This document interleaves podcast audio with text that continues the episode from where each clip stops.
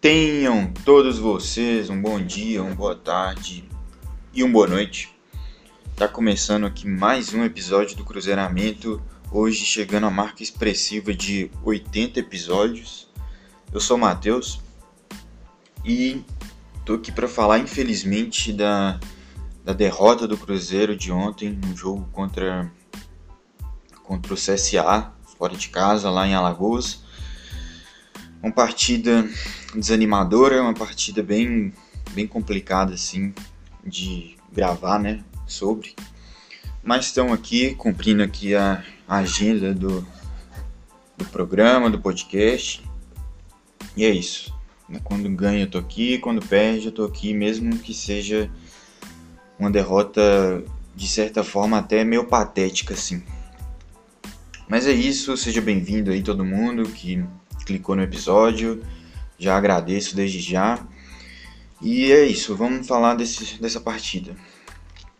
O Cruzeiro ontem é, mandou a campo aquela formação com três zagueiros, né? Manteve, o Moza preferiu manter.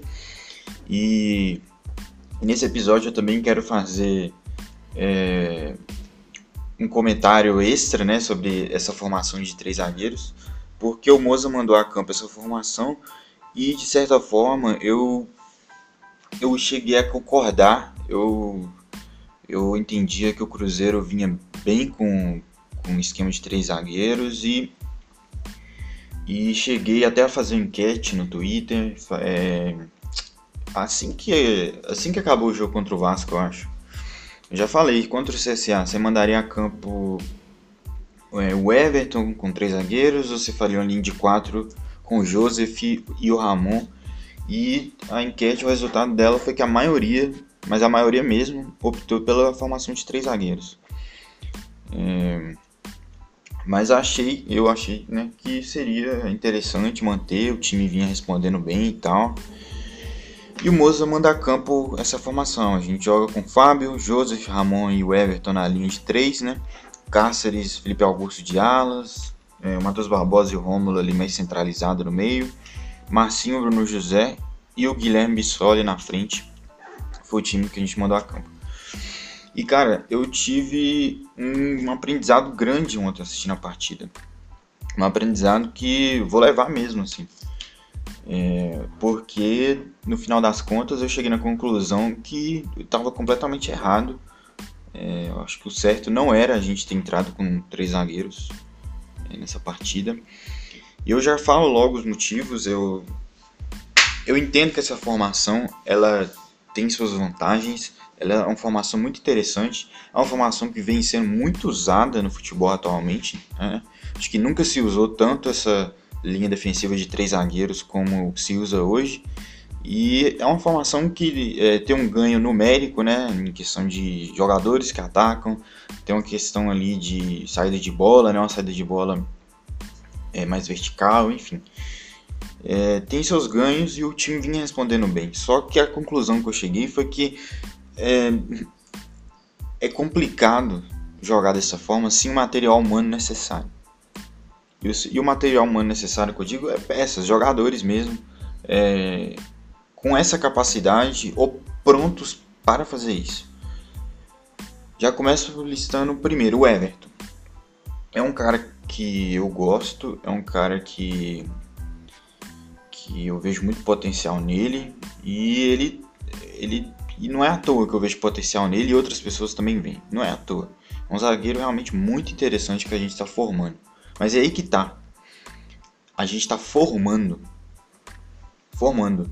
Outra coisa que eu aprendi também. Esse episódio é uma série de coisas que eu venho aprendendo, que eu opinei errado, enfim. Eu cheguei a achar que o Everton estaria pronto para o profissional. Mas ali naquele início dele ali, quando ele surgiu, quando ele jogou é o clássico, né, com o Atlético e depois jogou a partida da, da Copa do Brasil, com a América de Natal fora de casa. E ele começou bem a caminhada dele como titular, isso é inegável. E eu cheguei a achar que talvez ele tivesse pronto é, para o pro profissional, pronto para ser titular de um, de um, Cruzeiro, entendeu? Cheguei a achar. É, por, não sei, euforia, né? A gente acaba de perder o Manuel e aí vê um, um garoto da base e mata no peito um clássico, enfim. Mas é, olhando fundamentos de jogadores, não, não ficou tão difícil perceber com o passar dos jogos e tal. Agora que a gente já tem uma amostragem de jogos é, minimamente considerável do, do Everton, assim, não ficou difícil para mim perceber que ele não está pronto para o profissional. E eu acho que, é, inclusive, pularam o sub-20 do Everton. Eu vou até checar essa informação, mas eu tenho 95% de certeza que eu li isso em, em dado momento. Que ele pulou o sub-20 e está no profissional. E eu acho que faz todo sentido na real, porque ele não tem idade nisso. Ele, tem, ele é muito novo. Acho que o Everton tem 18 anos. Acho que ele tinha 17 esses dias. Então, cara, é, é uma categoria que você desenvolve fundamentos, que você aprimora, que você aprende ainda certas coisas que se você pula essa etapa, é o, é o famoso queimar etapas, vai acontecer o que aconteceu ontem, entendeu? Em, em jogo importante, em jogo de, de, Série B, né? Que, que, que o Cruzeiro precisa desesperadamente subir, etc. E aconteceu aquela falha, né?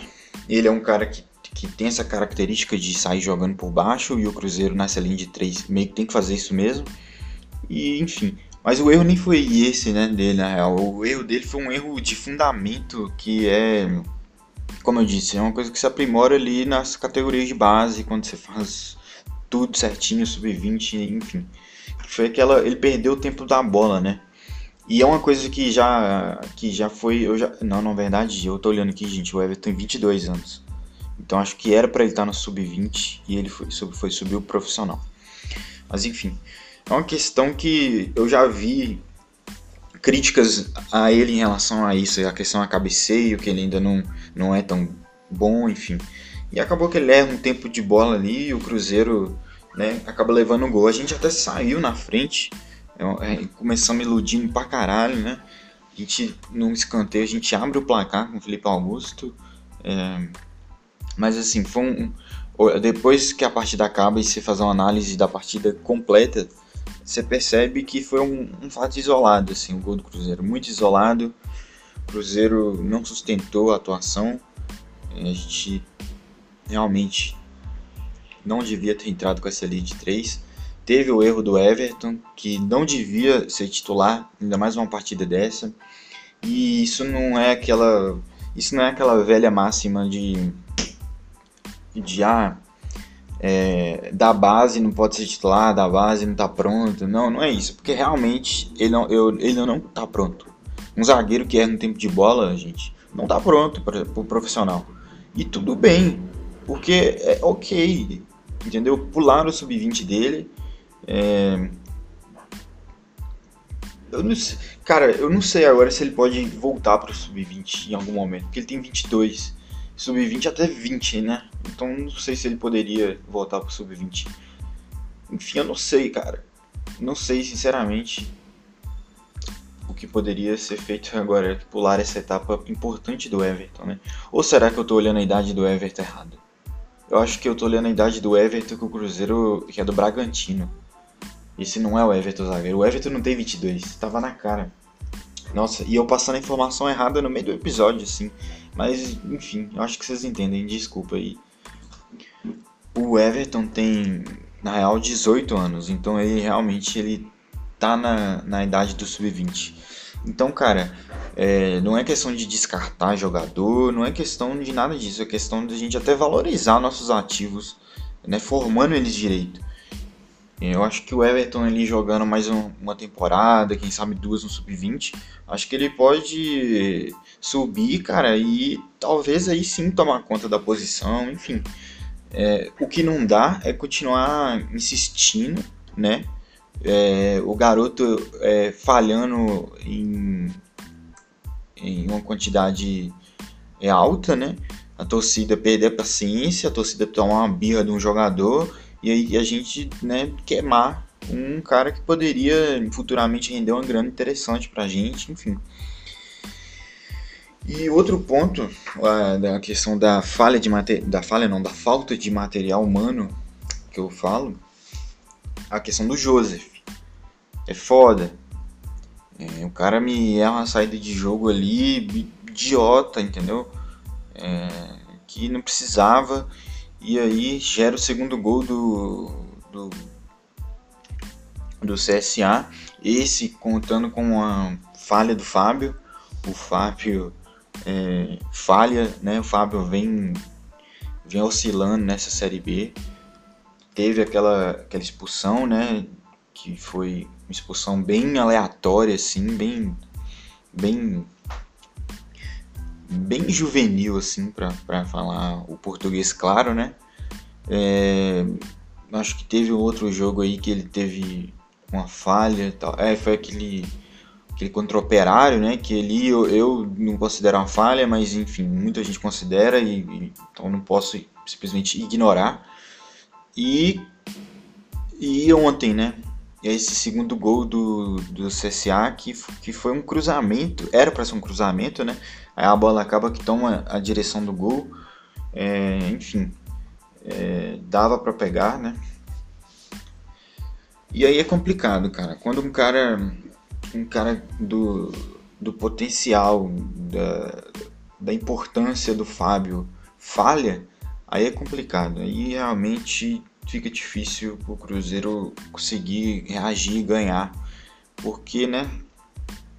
Se o melhor tá, não tá nos melhores dias, no melhor momento, é complicado mesmo. Mas assim, é, eu falei muito no Twitter, né, sobre isso. Falei muito não, né, mas eu falei é, fiz, dediquei certos tweets para falar sobre essa situação do Fábio. O que eu vi foi é, muita gente, de certa forma, descarregando algum tipo de, de ranço, ódio, sei lá, que tem do Fábio, é, usando termos tipo como aposenta, tipo, Fábio tá jogando só com nome, ou então o Fábio não quer mais nada, não quer jogar mais, por isso tá tipo, entregando. Tipo assim, coisas absurdas, entendeu? É, mas que não me surpreendem, porque o Fábio, historicamente, é, numa história mais passada, né, um, no início da década passada aí, talvez, já sofreu com algumas críticas assim, sem, sem fundamento, né, de, de certa parte da torcida. Já foi um cara que precisou se provar muito aqui ao decorrer dos anos. É, e não me surpreende, né? Até porque um cara que. Por um cara ficar num clube do tamanho do Cruzeiro 16 anos, titular, ele precisa, né, tá sempre, é, enfim, respondendo aí a, a possíveis críticas, né? Mas eu acho que, tem, acho que a galera tem que ter um pouco cuidado com o exagero, né?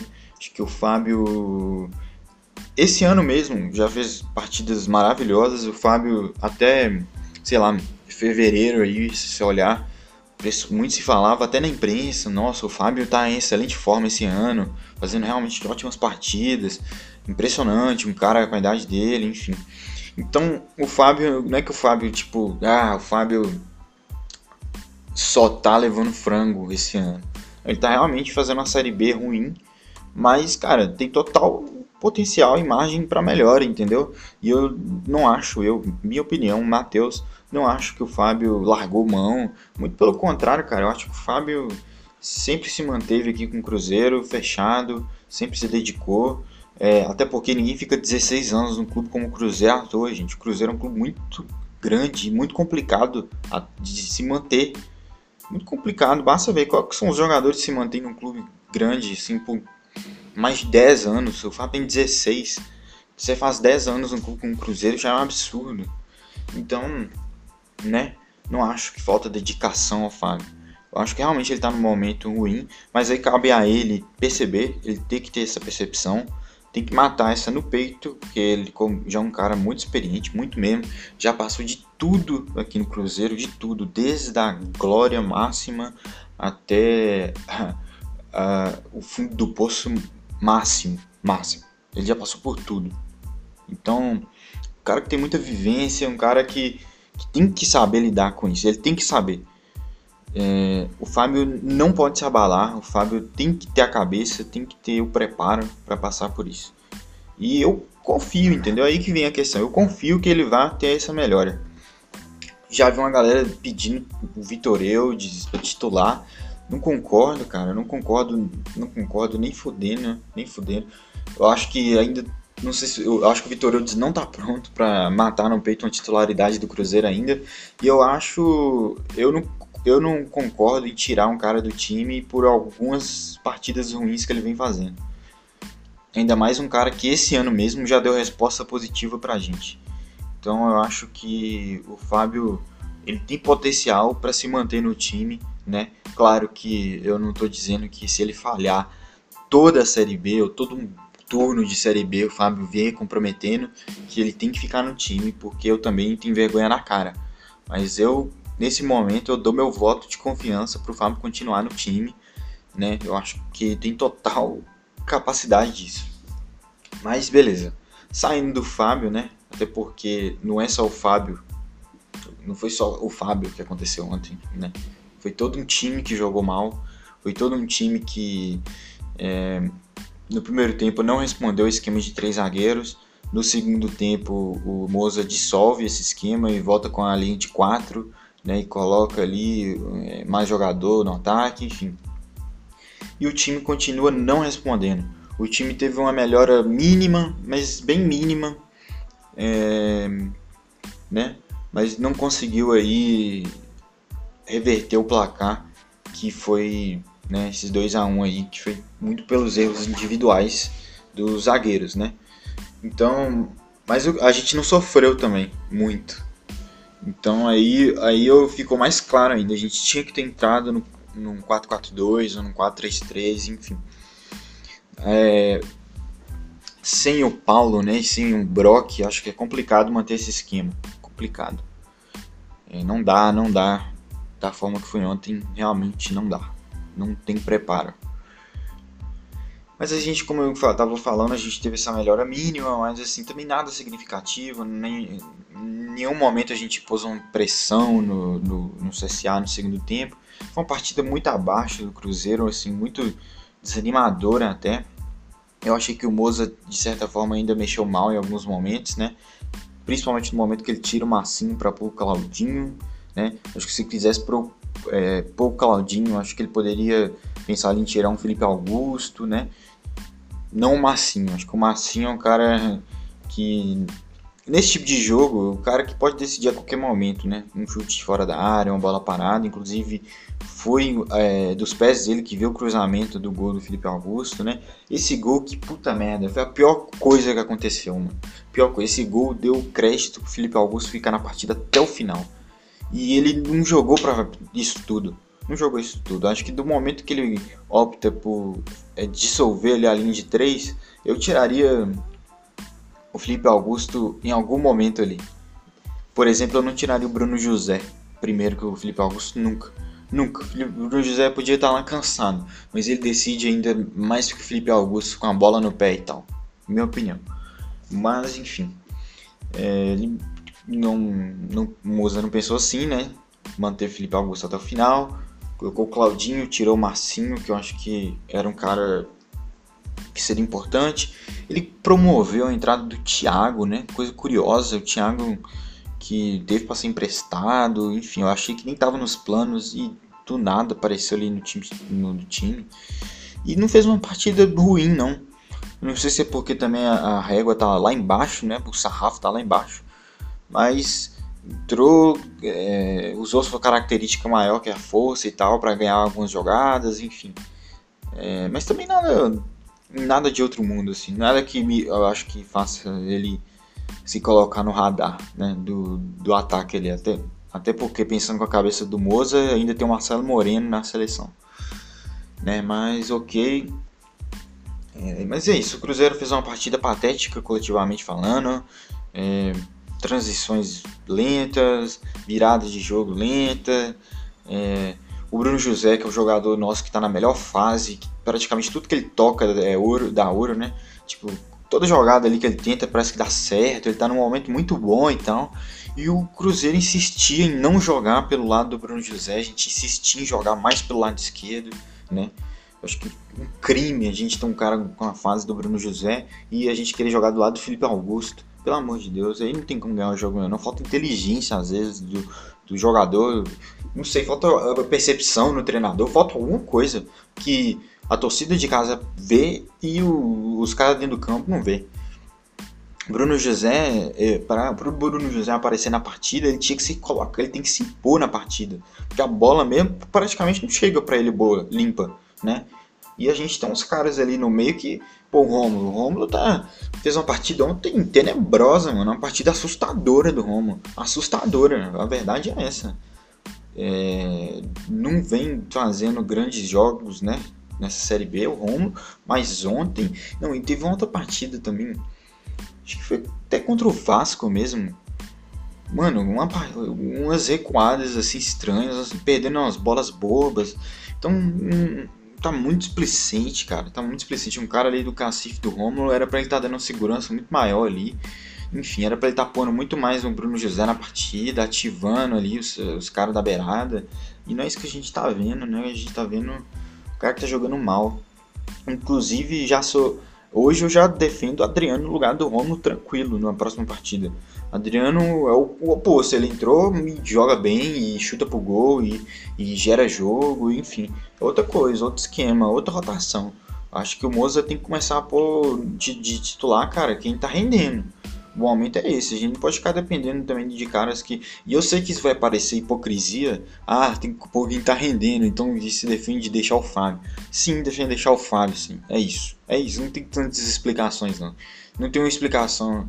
É racional a esse ponto de explicar porque eu sou a favor do Fábio e também sou a favor de, de dar chance a quem está rendendo, né? Até porque a gente não tem uma reserva, entre aspas, rendendo.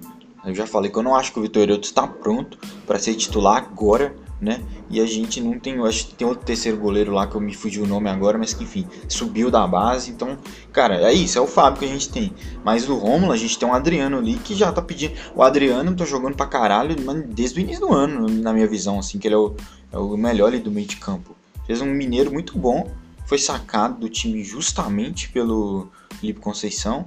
Depois foi mantido na reserva pelo Moza, mas que assim, a cada partida que o Adriano entra, tá ficando claro que ele, né, tem que ser titular desse time de alguma forma.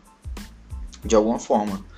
Né? O, enfim, partida ruim do Cruzeiro. Mais uma vez, registrando. Eu acho que eu nem vou me alongar tanto nesse episódio, não. Porque, puta, falar essa derrota tá foda. Essa, essa derrota doeu mais que o comum pra mim, assim. Enfim. É, é isso, nossa próxima partida vai ser quarta-feira já. Série B agora tá sendo uma porrada atrás da outra. Quarta-feira no Mineirão, 19 horas, se não me engano. E cara, é vencer, cara, é vencer, né? A gente já perdeu a chance de engrenar de novo, né? A gente, o Cruzeiro é esse ciclo, né? Ele ganha, né? A gente fica uns dias felizes, mas aí depois a gente já cai na real de novo.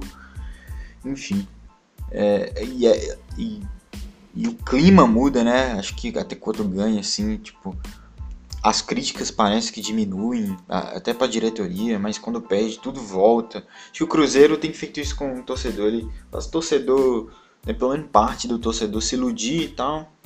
E dias depois chega a realidade na cara, batendo, escancarando. Então, cara, tá difícil esse time ser regular. A gente tá precisando de regularidade, né? A gente tá precisando ficar sem perder. Né? A gente, se não ganha fora de casa, pelo menos empata. A gente tava precisando. Ó, se a gente não, não deixa aquela, aquele empate besta lá contra o Operário. Tipo, é, a gente levou o empate contra o Operário no finalzinho da partida. Se a gente não, não leva aquele gol naquele finalzinho ali, era um empate que depois ia vir com a vitória, que aí ontem poderia ter sido, quem sabe, um empate de novo, né?